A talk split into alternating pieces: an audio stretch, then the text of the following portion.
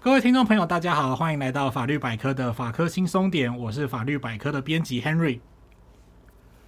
大家以为接下来会听到我是插画设计 YT 吗？没有这回事哦，对对，我们今天呢没有插画设计 YT 哦，我们今天请到了神秘的代班主持人，让我们欢迎好久不见的代班主持人莉亚。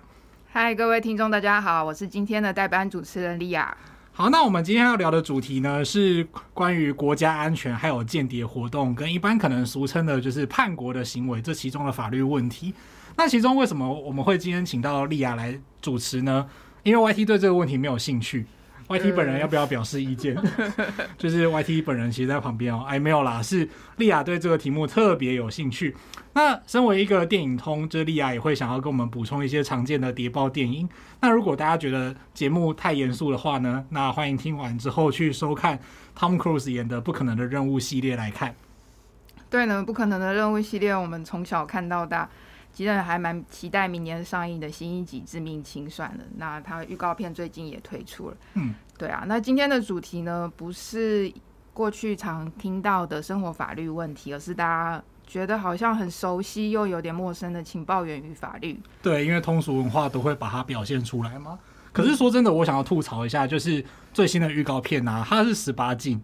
哦，是哦。对，然后我实际看了之后才发现，它只有开头就是有两位裸女。就一闪而过，就是那种舞群舞池里面在里面跳舞的那个画面，然后一闪而过。我猜应该就是这个原因十八禁吧。然后我就觉得说，呃，有点麻烦，这样子就是要看还要登入什么 Google 啊，确认你有满十八岁之类的。好，那姑且不论，我们今天会漫谈一些就是呃刑法上的，例如说内乱、外患跟妨害国交罪。那还有就是刑法外患罪章跟国安法，还有国家机密保护法这些合称国安三法。那还有一些相关的其他规定。那主要呢，呃，其实也没什么主轴啦，就是 跟着间谍相关的影视作品，然后来跟大家聊聊啊。希望各位听众朋友不要觉得无聊，就不要转台这样。那再来呢，就是说，或许有些听众会觉得说，哦，节目当中有一些些的政治色彩吗？诶，呃，这个地方就是必须要说，呃，它就是会牵扯到政治跟国家之间的角力跟斗争嘛。那所以说，它不免会带有一些呃，有点类似政治议题这样子。但是现状呢，其实就是常常有一个。呃，隔壁有一个国家啊，就是常常主张五统台湾啊。各位听众朋友，这不是四统，也不是六统，是五统啊！各位，就是了解法律如何应应这些活动跟行为呢，其实也蛮重要的。对啊，虽然我们不希望国家过度的去钳制思想嘛，营造出这种匪谍就在你身边的恐怖气氛。不过呢，一个国家的存续啊，除了透过嗯原正常的经济、外交、武装力量的话呢，法律上处罚通敌或渗透的人啊。是对于自己国家存续的保护，那这中间的尺寸呢，如何拿捏呢？就是我们现在法治国家的考验了。嗯，对的，没有错。那这个就是跟日常生活其实真的没有什么关系啦。吼，但实际上大家会受到一些影响。那呃，不过我对这个议题啊，就是我就想到说，哎，大学的时候我在上国际法的时候啊，老师就在讲各国之间的间谍活动，然后老师就举《零零七》这部电影来当例子。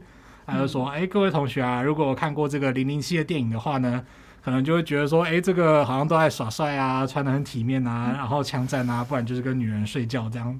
但是真正的情报员工作是很危险的，就是呃，并不是像电影演的这个样子。哎，那到底零零七是干嘛的？突然拉到超现实的部分，我们请莉亚来解释一下零零七这部电影的这一系列的剧情。零零七电影其实超过五十年了，从、哦、这么久。”对啊，从最早的它是一个英国小说，然后翻拍成电影。嗯，那电影里呢会呈现出英国的情报人员他在各国刺探情报、解决危机。那对手呢，从早期的苏联反派人士，嗯，到最近的反社会分子这样子。嗯、那这样的故事呢，其实发生于冷战时期美苏两大阵营对抗的产物。嗯，对啊，那。有窥探大家大众不为所知的那种娱乐性哦，就是大家会觉得说这很神秘，这样吗？对啊，那嗯、呃，拍成大众的电影的话呢，其实可以消解出一些大家对冷战的那种压力，这样子。嗯嗯嗯。对啊，那伊恩·弗莱明二战的时候，他自己其实就担任过英国的情报人员，嗯、那把部分自己的经历呢，就转化成这种创。呃，历险的故事哦，这就很像是有些律师其实也会把自己职业的经验写成小说之类的嘛。呃，对，其实这还蛮蛮不错的啦，就是我觉得它相对来讲就是会增加里面的真实感，但是就是在呃，就是等于说在现实跟超现实之间就是取得一个平衡这样子。对，哎、欸，那题外话，莉亚最喜欢哪一位零零七演员呢？应该还是最近的克雷格吧，他拍戏拍到这么卖命，实在是我真心佩服他。哦，亲自上阵这样子。对啊，从二零零六年的那种在钢架上跑跳啊，卖力的敬业，然后到去年的生死交战，也真的是一个画下很不错的句点。这样子，嗯、对啊，把一个嗯娱乐性质的角色演得这么有血有肉，是还蛮不容易的。哦，那集我有看，对。哦，我自己嘛，我最我通常在里面最关注的都是，呃，他的手表吧。对对对，这边父子奇怪，我完全没有接业配，但是就是很想工商。总之就是零零七特务他们会佩戴就是瑞士品牌的 Omega 手表这样子，嗯、而且每年都会有呃真的出现在电影里面的那只表，就是限量上市这样，哦、然后上面会出现很多零零七的特征啊，就是包括那个七的 mark，然后七的数字也会改成那把枪这样子。Omega 什么时候可以来找我们叶配？就是突然讲到一个很不相干的事情上面。对，那不过呢，实际上的情报工作啊，不一定总是像电影这样子这么刺激，九死一生。那很多时候呢，是在没有意识到的时候呢，就已经把情报都套出来了。嗯嗯嗯，对啊。那我们会说，替我们自己国家工作、从事这类情报工作的人员叫做情报人员。嗯，那外国势力或外国呢，可能就会称这样的人员叫做间谍。对，就是完全是看立场，然后你为谁工作这样吗？讲、嗯、到这个啊，我就想到说，之前看到一个报道，就是。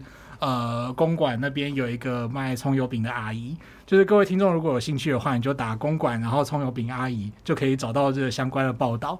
就是呃，这个阿姨以前是曾经担任过就是情报工作这样子，我觉得真的蛮有趣的。呃，那时候看到这很震惊，这样子震惊的理由是我都买他隔壁那一家，嗯、对，觉得有点不太好意思。但是报道本身真的非常精彩，也可以让大家就是一窥就是呃情报工作的一个样貌这样子。嗯。那如果去到动作场面的话，情报人员实际围绕的中心还是在情报的上面。那可能有以以下几种情况，比如说，第一个是建立情报网，会在国外寻找适合的人选呢，担任他的联络人，然后建立起情报网，由他们来窃取到机密。哦，就是有内应这样子。对啊，那另外一种呢，就是派情报人员混入打进该国重要部门，然后直接获得秘密这样子。嗯。那另外一种呢，也有可能是直接把对方重要的人员啊。转换争取，就变成自己这方来获取情报。哦，这就是如果有在玩电动的话，这就是招降的概念啦。啊，不是招降，就是算吸收 对方这样子，然后帮自己工作这样。不过讲到这种，就是呃前面的收集情报的部分啊，收集情报我就想到不可能的任务里面的配角 Benji 这样子。嗯，他真的是很不可或缺的角色。记得他第三集就出现了，嗯、然后对于网络。这方面非常在行，这样子，嗯嗯，但是好像总是没有戴面具的机会。啊、呃，这个地方跟 可能没有看过《不可能的任务》的听众朋友说一下，就是对《不可能任务》里面最常见的就是那种撕掉假的人皮面具的桥段，这样子，就是通常我会假冒成敌人，然后就是最后撕下来是汤姆克鲁斯的脸这样子。啊，如果我哪一天早上起来也可以发现自己撕掉变汤姆克鲁斯就好了。好，以上纯属开玩笑。对。好啊，那再回到实际情报人员执行的这些行动啊，可能有窃取，然后去打探、套出各种情报，或者是透过其他身份，嗯、比如说看来是寻常的外交官，嗯、去掩护潜入该国的地区，然后再渗透到对方组织里面，嗯嗯嗯，或者是像刚刚提到的策反，那还有更传统的色诱。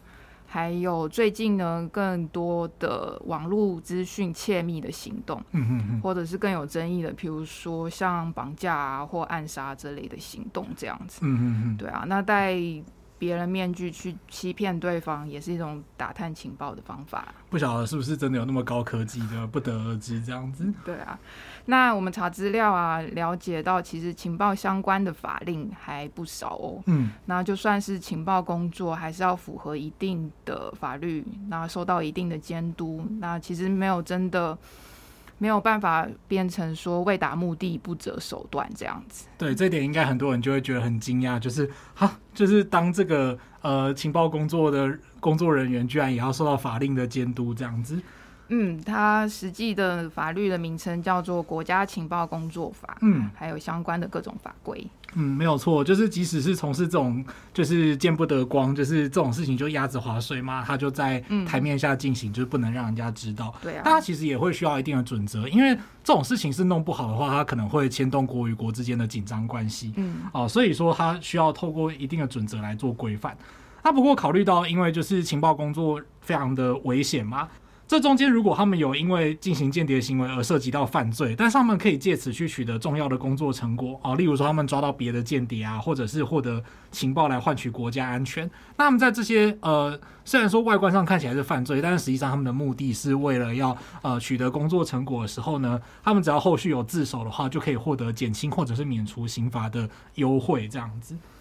对啊，就是可以减轻或免除的原因呢。一方面是因为间谍行为不容易被发现调查嘛，嗯，那而且这类的行为其实影响很重大，会到国家安全的层级，嗯嗯，所以其实如果有自首或自白呢，那就会应该要给予刑责的减免这样子。对，应该说这样子的话，呃，因为如果不这样做的话，就会变成说，哦，我帮国家卖命，然后做了一些脏活之后呢，然后接下来居然还要面临刑罚的追诉。那如果是这么倒霉的事情的话，可能就没有人要当情报人员了这样子。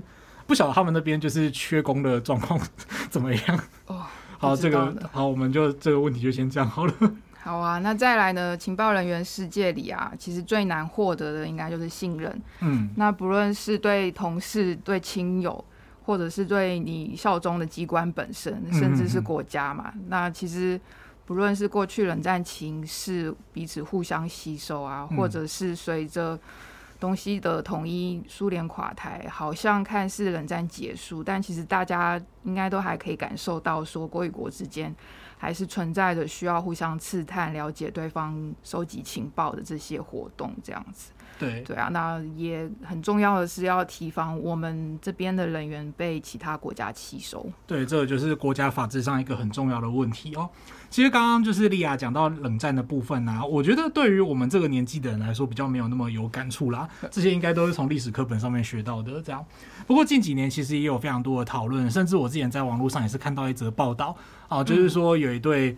呃，夫妇他们外观上是夫妇，但是他们实际上是间谍。嗯，对，然后他们都已经有小孩了，然后就是小孩直到有一天发现自己的父母被抓走，就是才大惊，就是天哪，原来我的爸妈是间谍这样子。有这个还蛮著名的，有。对。改改拍成电视影集这样哦，这样哦，对，原来如此。那对啊，所以就是说，各位听众朋友，如果有稍微留意的话，就是其实不止台湾啦，就是在欧美啊、中俄之间的这些，就是世界上主要的大国或者是经济体，其实都有间谍活动的问题。这样。对啊，其实这些呃活动新闻或者是网络，其实还是查得到一些资料。嗯，那我们有留意到说，台湾有一个法令叫做。情报机关反制间谍工作办法。哦，这段是咒语了，各位听众朋友，就是赶快把它忘记这样子。对啊，那什么叫做反制间谍工作呢？就是说避免我们自己的情报人员啊，或者是协相关的协助情报人员。被外国势力或者是敌对势力遭到接触、吸收或者是利用。嗯嗯嗯。那内部看起来比较一些可疑的人，叫做围常人员。嗯。其实可以对他们采取一些监督检查。那经过机关首长核准之后呢，是可以秘密运用一些手法来执行的。哦。对啊，比如说像是对他们的电脑、办公桌这些物品进行安全检查，或者是比对入出境的一些资料，这样子。对，其实像呃，我记得我在当兵的时候啊，就是“保密防谍”四个字都还会一直反复的、不停的被重复提醒这样子。对，然后我们以前在当兵的时候，其实部队里面就是治安单位啊，就会寄那种钓鱼邮件，嗯，来就是呃测试说你会不会乱点那个连接之类的。对，就是其实防自己人也防得很认真这样子。对，然后我以前的长官还因为误点那个连接，然后就冲出来说：“哎，那个是怎样？为什么又爱乱寄钓鱼信件呢？”嗯，然后他后来就被抓去上治安讲习了，这样子。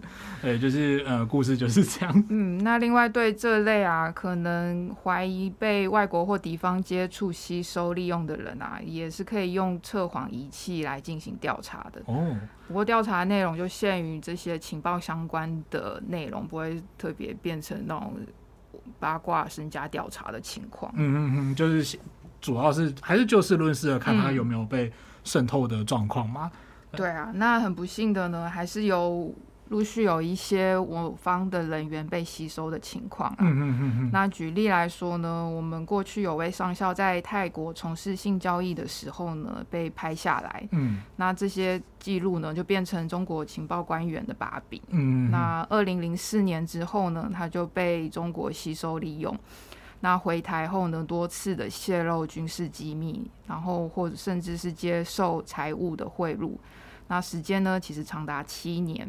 嗯，那后来因为美国的线报经过调查才发现，侦查过程呢，他选择呃自白，然后把犯罪所得都缴回去。哦，对啊，所以其实后来是有获得减刑，然后无期徒刑定验。不晓得会不会有听众觉得说啊，这样子才无期徒刑这样吗？就是说这方面的，其实这方面到底要判多重，其实也是一直以来呃司法实务上很难解的问题啊。这个我们后续再聊。嗯，那他的家人主张呢，他是被设局，然后实际上没有这么严重，或者是没有泄露机密这样子。嗯嗯嗯对啊，不过国防部的新闻稿其实都有一些澄清驳斥这样的主张啦。哦，一定的啊。不过其实像就是莉亚刚刚举的例子，是我们的呃上校被吸收嘛。嗯，那其实这种例子就是也是有来有往啦。因为说其实对方有吸收呃我国的官兵去担任他们情报人员的需求，那其实我们也有。那甚至有些状况就是还会有那种双面谍的情况，就是类似无间道的剧情嘛，这样子。所以说这种呃。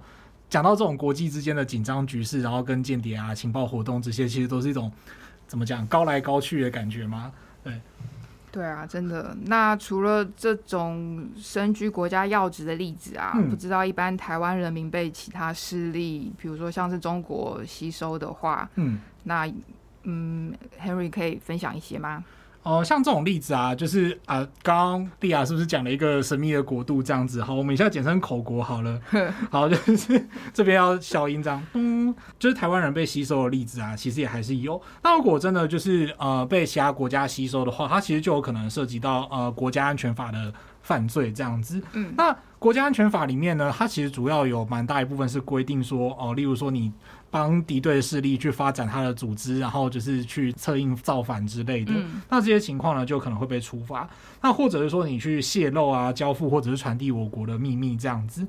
那稍微收集一下实务判决之后，就可以知道说，哎，其实有时候有一些案子啊，它是帮口国的情报组织呢去。好，我不要再讲口国了，我觉得好奇怪。好，那就是帮中国呢去呃连他们的情报组织去搜集一些在台湾的呃公务资料，那、嗯、或者尤其像是由他们的反共团体啊、呃，例如说我们收集到的判决里面，就是有看到法轮功，对他去。找就是法轮功的活动，然后把这些活动就是传回去给中国的情报单位这样子。嗯，对。那呃，像这些其实有时候是会被判有罪的，嗯、但是目前来讲判有罪的案子并不多。嗯，呃，所以其实也有立委就是提倡说，哎，到底为什么会有这样的情况？是不是司法判决必须要做一些调整？啊、呃，要不要设置专业的国安法庭？在前阵子其实曾经引发。一场轩然大波这样子，那包括说，对有些立委就认为说，哎，你在这边设国安法庭啊，你是不是让警总在线啊？然后就是会掀起所谓绿色恐怖之类的啊，绿色执政就是安全保证，呃，真的 是这样吗？就是这个部分，就是听众朋友，我觉得可以在大家一起想看看。那当然就是说，你为了要维护你的国家安全，你必须要负担什么样的一个代价的问题，这样子。那再来呢，就有一个案子，就是非常的轰动。那中间还有涉及到是否非法的搜索扣押的争议啊、呃。我想就是应该莉亚跟听众朋友都有听过。那这个呢，案件的主角之一呢，就是王。我我决定不要，就是反正这个都 Google 得到，我们就不要把名字圈起来好了。嗯、对，就是这个案子的被告是王炳忠，然后还有呃侯汉廷跟周鸿旭。不晓得各位听众朋友知不知道王炳忠？就是呃这个常常说话卷舌的，然后曾经在。呃，媒体上唱歌，然后有录下来被一阵爆红的，好歌我就不唱了，这样子。好，好，那这个案子呢，当时就是引发了很多争议，就是王炳忠啊，然后跟侯汉廷，还有一个人叫周鸿旭，那这些人呢，就是涉嫌就是呃组织一些读书会，然后还有发展一些媒体计划。嗯、那当时被检察官指控呢，就是他们有违反国安法的问题啊、呃，就是在台设立组织啊，然后去。吸收内应之类的，然后还意图去刺探或者是泄露情报。嗯，那这个案子呢，到目前为止是呃受到无罪的判决。那当时引发了很多的争议哦。那为什么会判无罪呢？其实法官就是比较具体的去审查案例事实之后，就发现说，哎，他们很多时候就是开读书会去。讨论一些思想，但是呢，没有其他的积极证据主张说，诶，他们是不是有积极的去找人进来读书会，然后透过找人进来读书会的同时呢，再透过这些读书会的成员去收集到一些情报之类的。那简单来说，就是检察官指数的很多呃状况呢，法官后来都认定说，诶，他们没有真的拿到什么呃很重要的机密资料，所以说就是整体来看，他们也只是说他们在思想上，他们希望可以促进两岸统一。那他们有提出一些文宣啊、方针之类的，但是还没有具体的影响到国家安全，所以说法官认为不符合国安法的处罚要件这样子。那这个案子呢，就是引起高度争议啦。那其实呃，在法律圈也不乏有一些讨论，就是说，诶，到底法官要怎么样去呃？思考这个界限，虽然说我们希望人民保有思想自由，那但是思想自由的界限到底要到一个什么样的程度？就是我们可不可以适度用法律去介入？不然他们一直宣宣扬就是那种，例如说两岸统一啊，或者是呃反台独啊之类的思想，或者是说让中华民国回归祖国啊这样的思想，这样到底是不是妥适？那他也会牵涉到就是政治光谱的问题啦。那我觉得这也是听众朋友可以一起思考的问题。嗯，YT 有听过这个案子吗？YT 有啊，新闻有。各位听众朋友，有听到旁边的 YT 的声音吗？对，因为今天 YT 非常的闲散的在旁边监工这样子。不过讲到这个，我自己有看在路上遇到过侯汉廷本人。Oh. 对，就是某一天，呃，好像出捷运站看到的吧。嗯。Oh. 对，然后那个时候他可能就有点，呃，其实也有点不太好意思啊，我有点吓到人家，就是盯人家多看零点一秒之类的，就觉得说啊，居然是本人呢，这样。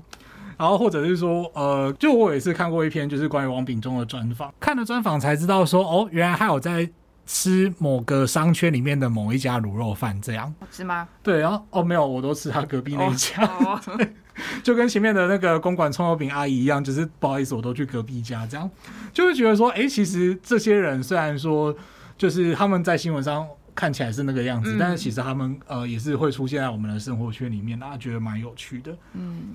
对啊，那前面 Henry 提到说，我们今天还要讲刑法的内乱、外患、妨碍国交罪。嗯，那这些罪的内容是什么呢？嗯、还有它跟国家安全法的关系会是什么呢？诶，这个问题其实是很困难啊。就是可能听众朋友听了那么久之后，才发现说，哦，今天终于要开始讲法律了。前面都在讲就是一些名人名事啊，或者是电影之类的。那呃，就是这个地方，我们今天要聊到就是内乱外患跟妨害国交嘛。那简单的先讲一下，就是这三个罪其实就是有点像是会动摇国本的问题这样，所以说他们会呃有比较不同的规定。好，那包括说就是刑法的其中的外患罪章，呃，听众朋友如果还记得罪章这个概念的话，罪章就是指说它一个。章节里面就是包含着很多条罪名。我们之前的比喻呢，是用一个偶像团体的比喻嘛，就是说偶像团体里面可能有很多人，然后我们就叫合起来叫少女时代这样子。那同样的，就有很多条罪名，他们合起来叫做外患罪章。呃，请少女时代的粉丝不要，就是 请不要介意这样子。好，那我们继续往下，先说说看，就是内乱罪。那内乱罪呢？它其实是一个在现在司法实务上面非常少见的一个犯罪类型哦。它在所谓的过往白色恐怖时期，其实是非常常见的罪名。那它的当时的要件呢，是你只要想要破坏国体或者是窃据国土啊，这边有点文绉绉，真不好意思。那或者呢，你想要用非法的方法去变更国家的宪政体制啊，或者是颠覆政府，那都有可能入狱。啊它的以前要件其实就是这个样子，就是你想要做这些事情。啊，然后你去做一些具体的行为，那这个具体行为呢，它其实还没有特别的限制，就是你不管是用武装力量或者是用思想都可以。所以说，你即使是用出书啊、演讲啊，或者是开读书会的方式去推广说其他的政府体制或者是民主思想，都有可能涉嫌内乱罪。关于这段历史呢，对，就是各位听众也很推荐你们回顾一下，就是呃返校的电玩啊，或者是电音啊。呃，在一九九一年的时候，爆发了一个废除刑法一百条运动。当时是有一些法学教授、律师，然后还有一些呃运动人、运动界人士去做了倡议之后呢，他后来才修法，去附加一个要件，就是说必须要使用暴力。那那使用暴力的话，就是你必须要用武装的力量，然后并且去呃企图破坏国体啊，然后窃据国土啊等等的，这样子你才会去构成内乱罪。也就是因为这个修法之后，让内乱罪的呃条文适用呢，就几乎减少了很多，几乎到没有的程度，这样子。对啊，因为光看这些条文的文字啊，实在很难想象说一个人要做出什么行为才会是破坏国体、颠覆政府。嗯、对。那如果没有加使用暴力这个条件的话，那其实很容易被政府指控说，哎，你做了什么事情就符合，然后就突然变成。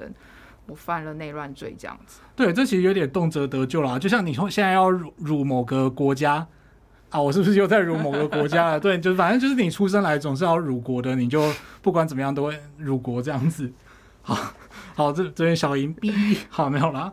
那以前不过以前真的是就是你包括读书写字，甚至像翻译漫画，嗯、像大家可以去找一下博洋的案子，他当初就是翻译了大力水手的漫画，然后在里面的字句呢，就是哦被认为说有反动思想这样子啊，所以他那个时候就入狱了这样子。呃，讲到大力水手，可能有一些听众朋友会不会不晓得那是什么东西？反正就是一个吃了菠菜之后会变得力大无穷的水手这样子。And Popeye the Sailor Man，噗噗，Popeye the Sailor Man。好，对对不起，咚，继续消音。好的，那就是呃，简单来说就是这样子。当时的内乱罪呢，其实那个氛围对社会来说是很高压的。嗯。那再来呢，就是对言论自由的钳制也非常高。这样。那再来呢，就是我们会讲到所谓的外患罪。外患罪简单来讲就是一个吃里扒外的动作啦，嗯、那他就是通敌嘛，他处罚的对象呢，就是包括说，呃，去通敌的我国人，然后还有一起就是跟他里应外合的这些外国人。那最近呢，大家可能会有听过的一个名词叫做境外敌对势力。哦，就是在讲说境外，就是在我国国境之外，然后试图对我国进行攻击的分子，它可以泛指就是组织啊、各种政治实体等等的，这个叫做境外敌对势力。这样，嗯，那呃，外患罪的罪名还蛮多的哦，它包括简单来说，就是你可以跟敌国一起挑起战端，那或者呢是开战的时候提供军用物资给敌国的项目，所以简单来说就是资敌啦。这就跟各位打在打线上游戏的时候，如果你自己家的人在雷，你就会说干你在那一间，就是差不多是这种概念。呃，对，所以举例来说，就是如果我是负责就是供应服装啊，或者是军用物资的那种商人，然后我把应该要给就是中华民国国军的设备交给敌军，然后还跟国军表示说，哎，我赶工赶不出来这样子。再一方面呢，就是可以帮助敌人嘛，就是说他可能可以用那些物资来渗透进我国的军我我军里面，然后再来呢，也可能会导致说我军的物资短缺。所以有这种情况的话，我就会犯就是外患罪这样子。嗯，所以外患罪的行为听起来不只限于是那种很严重、很明显，比如说把港口交给敌国，对，或者把军队交给敌国这样。嗯，其实也包括战争的时候啊，不履行这种军用物品看起来是民事契约的一个对一个状况，这样子。对，所以就是那种呃，营区附近的军品店老板，各位都要注意听啦，就是战争的时候不可以随便乱搞这样子。好呢，那什么是妨碍国交罪啊？其实妨碍国交，我们最早在问 YT 的时候啊，YT 居然还觉得这是一个简称，这样。YT 要出声吗？对，这个乍听之下，真的很像是。国交是国国什么交啊？国国家交通的国交这样子。好，那妨害国交罪呢，其实是指妨害我国外交的意思。啊，不过它的罪名比较少，其实就几条而已啦。那简单来说，他的行为，例如说像是对友邦的元首或者是外国的代表不礼貌啊，例如说你去伤害他啊，或者是施行拘禁啊，就是把他关起来啦，或者去辱骂他之类的，那会比你对一般人就是做这些行为还要判得比较重。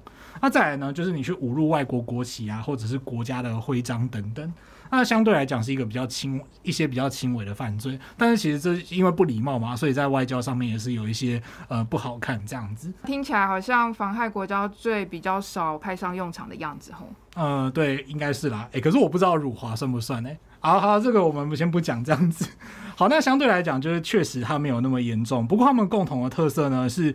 呃，内乱外患妨害国交罪，他们第一审的时候会在高等法院进行第一审，然后接下来再上诉到最高的法院。对，所以说人家都常常说什么一审重判，二审轻判，然后三审的时候加迪卡米索这样子，就是台语俗谚。它不是一般的三级三审哦，所以你二审的时候就可以吃猪脚面线了。哎，没有啦，没有，不是这样子。好，那接下来呢，就是说。在我们刚刚讲到国安三法，那国安三法呢，就是呃所谓的刑法外患罪章，然后再加上国家安全法跟国家机密保护法。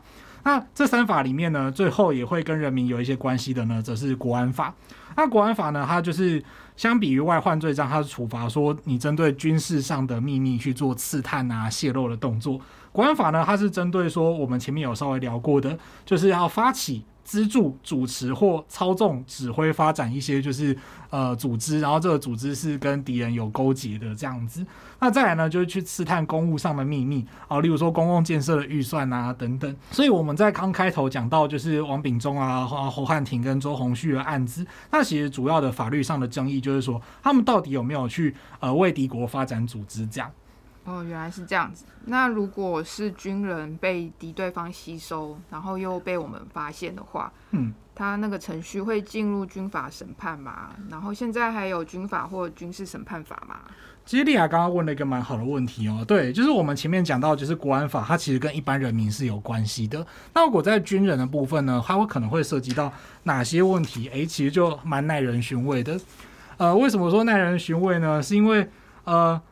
军法这个东西，就是不晓得听众朋友会不会有一个既定印象，是说，哎，我们现在到底有没有军法？因为军法在呃二零一三年，也就是洪仲秋事件，那引发所谓军事审判法的修法之后，哎，有些人会觉得说，哎，那军法是不是消失了？对，就是呃有这么严重吗？啊、呃，其实并不是这样哦，这边先澄清一下，就是这边要先。开始回到一个就是法律普及的基本观念，就是大家不晓得有没有听过刑法跟刑事诉讼法这一组概念。刑法它主要是规定说什么行为叫做犯罪啊，例如说偷东西啊，然后放火之类的这些行为叫做犯罪。然后呢，它可能会需要关多久，或者是罚多少钱之类的。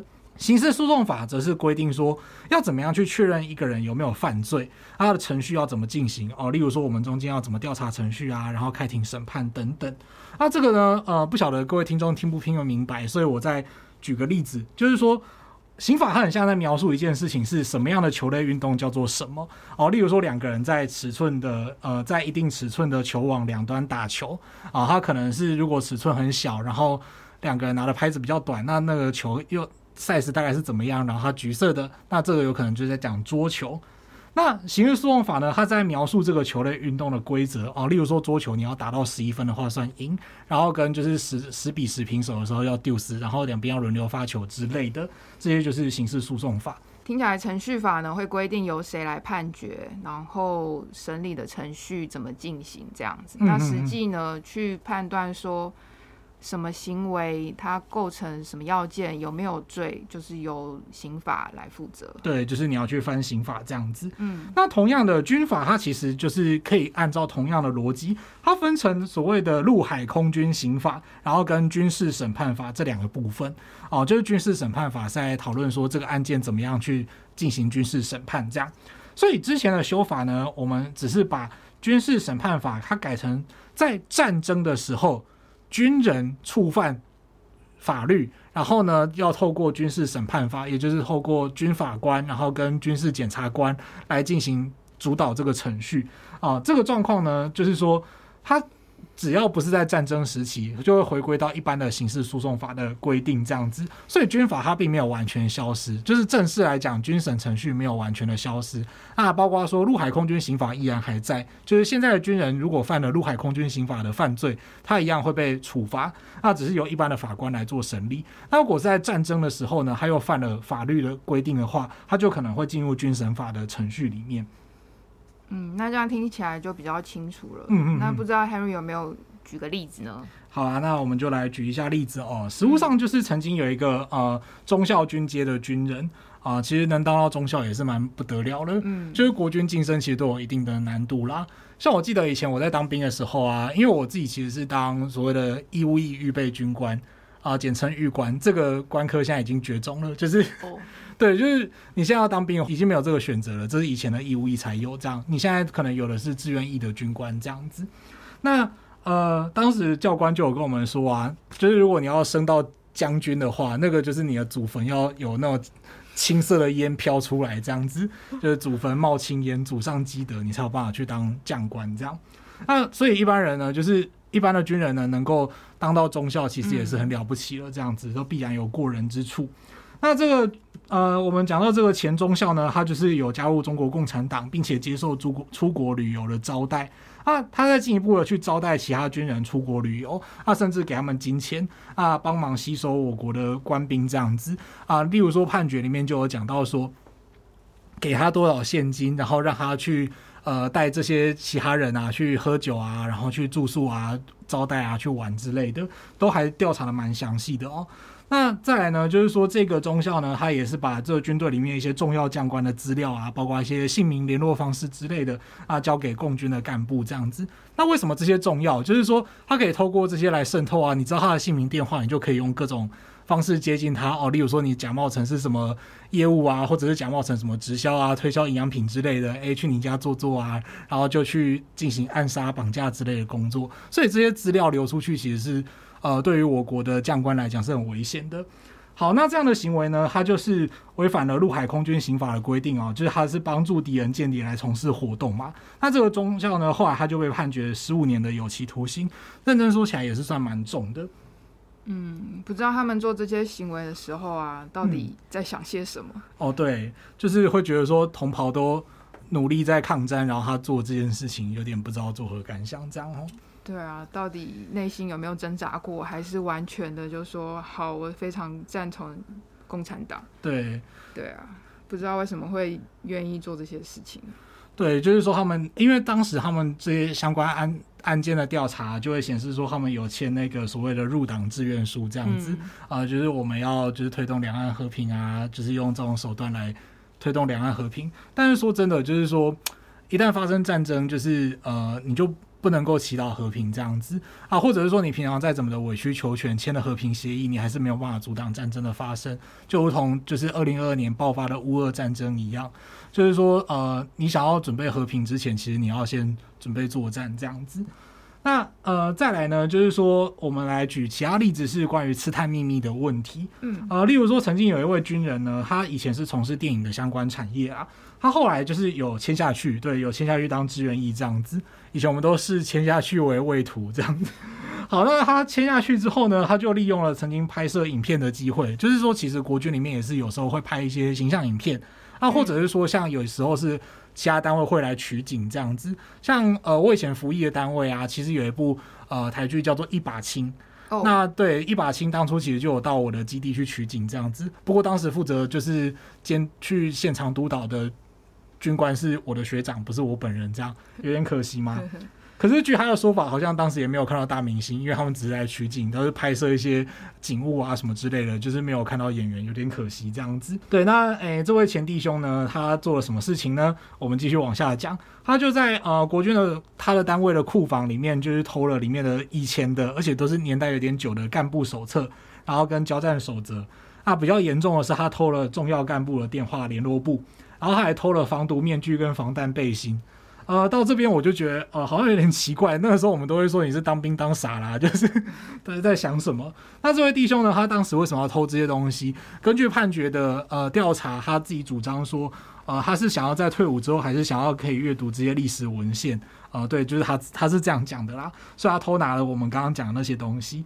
但是其实这些东西它是所谓的军事机密嘛，所以你呃做这样的举动，它其实会构成陆海空军刑法上面的刺探军事机密罪哦。那当然他是出于个人的想要留存这些资料的目的去偷的，所以说经过调查之后没有发现他有另外通敌，所以就判的稍微轻一点。但如果他是为了敌人的利益，然后去收集这些资料的话，其实他会被判蛮重的。嗯。希望获得这些物品啊，保存记忆的心情是可以理解啦。真的吗？我是不能理解啦。我们以前没有人，没有人想要保存那些记忆这样子。哦，这样子哦。可是就是应该还是有其他管道可以看到或接触到这些东西吧？嗯嗯嗯嗯。对啊，其实你去呃，例如说国军英雄馆，你就可以看到这些东西了。这样子、嗯、啊，或者你也可以回去当雇员啊。嗯，对，就是其实呃，这边是一个冷知识嘛，就是说。其实国军各个单位里面啊，他们有的单位会有对所谓对史馆，像我那个单位的对史馆，对，因为我那个单位是非，这能讲吗？好，我那个反正我是当就是我是在空军的单位服役这样子。嗯，然后我们对使馆里面就会有历任，就是呃，例如说飞机的模型啊，然后还有历任就是指挥官的故事之类的，然后都会有当时一些珍贵的影像。嗯，然后如果你真的是一个军事迷，想要多了解的话，你可以联系各个军事单位，然后去提出要求，说要参观他们的对史馆啊，或者你如果是学校老师的话，其实是可以带同学去参访的。哦，所以是不会被拒绝的，就是了。呃，当然，他们如果有一些什么战备演训的需求的话，可能会拒绝，嗯、但是一般情况下是可以，呃，是可以进去做所谓全民国防教育之类的。对我这样讲，对我这样讲，就是在增加现役呃国军政战弟兄们的工作量这样子。对，请大家不要恨我。不过，我觉得重点是在于说，呃，推动国防教育这件事情很重要啦。好，岔题了，我们回来，我们回到军法的问题啊。为什么今天会特别提到这件事情？是因为说，呃，当然就是军人。他是掌管很重要的军事机密，嗯、所以说他也常常会是就是间谍或者情报工作里面的主要被针对的对象。那而且呢，就是在例如说我们到底还有没有军法这件事情上面，真的是我有一次在搭计程车的时候，就有遇到一个司机大哥跟我聊说啊，现在没有军法要怎么管军人哦，因为他自己就是以前是。呃，海军陆战队的中校退伍这样子，哦，对，所以他就是很，他那个时候刚好是我剪完头发没多久了，他以为我是要回去报道的，然后就很快乐的跟我聊这些事情这样子，啊，不过我就没有特别去跟他回澄清说，就是哦，没有啦，还有军法，对，我想说就是如果我这样讲的话，不晓得会不会下不了车，就那边一直绕路，然后我们就一直辩论这样子，好啊，没有，那不过就是在此呢，我们再次澄清一个观念，就是说，其其实军法就是到现在它还是有存在。那再来就是说，军法跟军事审判法呢，就是他们还是会有呃适用的时机。嗯，那军法里面具体的规定呢，其实也是会对于那种刺探军事机密啊，或者是军人通敌的行为去做处罚。那再来呢，就是很多人可能会觉得说，就是军法它就是很值得信赖嘛，就是说呃军人就是需要有绝对的服从，然后你要透过军法才可以去彰显那个军威这样子。但其实就军事审判这个部分来讲，它其实在过去它是一个非常讲求效率啊、速审速结的一个程序，但是它也很容易发生一些不公平的状况或者是冤案。呃，理由是因为这些军法官或者是军事审判的人员啊，或者是军事检察官，他们所要审判的对象，呃，都有可能是他们的同袍或者甚至是学长学姐之类的。那这当中就是呃，他们的上下从属关系或者是裙带关系、人际网络，是不是能够完全确保说这个审判程序是公平的？这些事情呢，是会被大家质疑的啦。所以呃，就是说，对于这个受到军事审判程序的人来说，他要不是。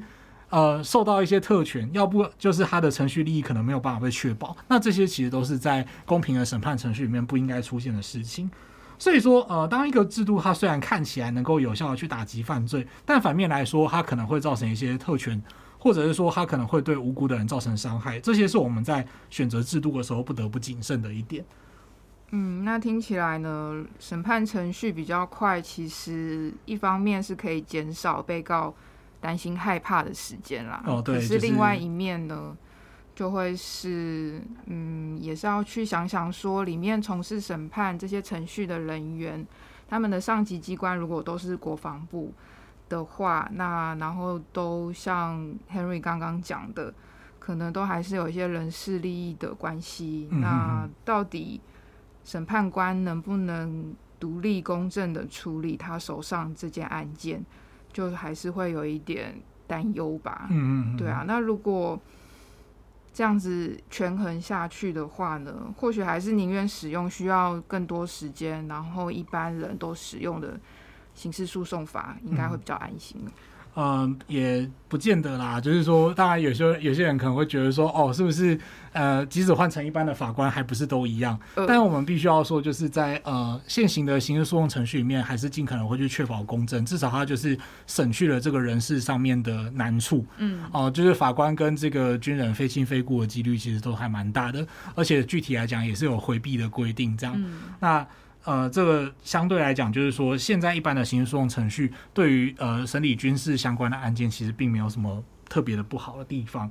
好，那接下来呢，我们来复习一下我们今天聊了些什么。嗯啊、呃，第一个呢，就是关于间谍啊、情报工作的活动。他们虽然说看起来就是在影视作品里面，就是每个特务都很厉害啊，飞天遁地，但实际上就是他们做的事情呢，可能都是一些很幽微的。然后看起来像是一般的出去做生意啊，出去干嘛，但是就不知不觉就是想要把这些资料都套回来这样子。那不过他们在从事相关的工作的时候，其实也受到法律的拘束跟规范。嗯，那再来呢，就是说，呃，国家的法律规定，包括说像外患罪章啊、国安法等等的这些呢，是在。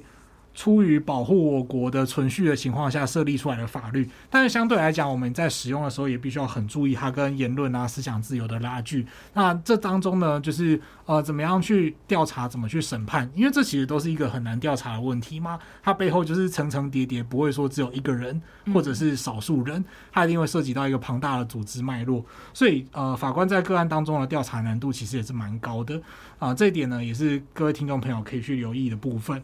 那再来呢，就是说，嗯，讲到情报工作啊，或者是间谍等等的，它也会涉及到就是军法的相关规定。那也顺便澄清一下一个观念，就是说，其实军法目前还存在，而且呢，就是违反陆海空军刑法，而且非法去泄露我国军事机密的呃军人呢，一样会受到陆海空军刑法的处罚。这样子。嗯，那听完这一集呢，听众应该可以想想看，呃，我们为什么要保护国家？嗯，然后会不会有可能？嗯、呃，政府人员以国家安全为理由呢，把意见不合的人抓起来呢？对，这个就是大家很担心的问题嘛。到底是呃白色恐怖、蓝色恐怖还是绿色恐怖呢？就是这个，其实就是你要怎么去看那个所谓恐怖，然后跟就是它是不是有必要，就是捍卫你自己的国家之间的取舍啦。嗯，什么是背叛国家？那国家是不是比人民还优先呢？这些都还可以，大家仔细想一下。嗯、对。那今天我们的节目就到这边，记得订阅我们的频道，并且按五颗星。那如果你对节目有什么建议或想法的话，都欢迎留言或填写回馈单，让我们知道哦。如果对生活法律有兴趣，或者是有各种疑难杂症的话，欢迎 Google 搜寻法律百科，就可以找到我们。拜拜，拜拜。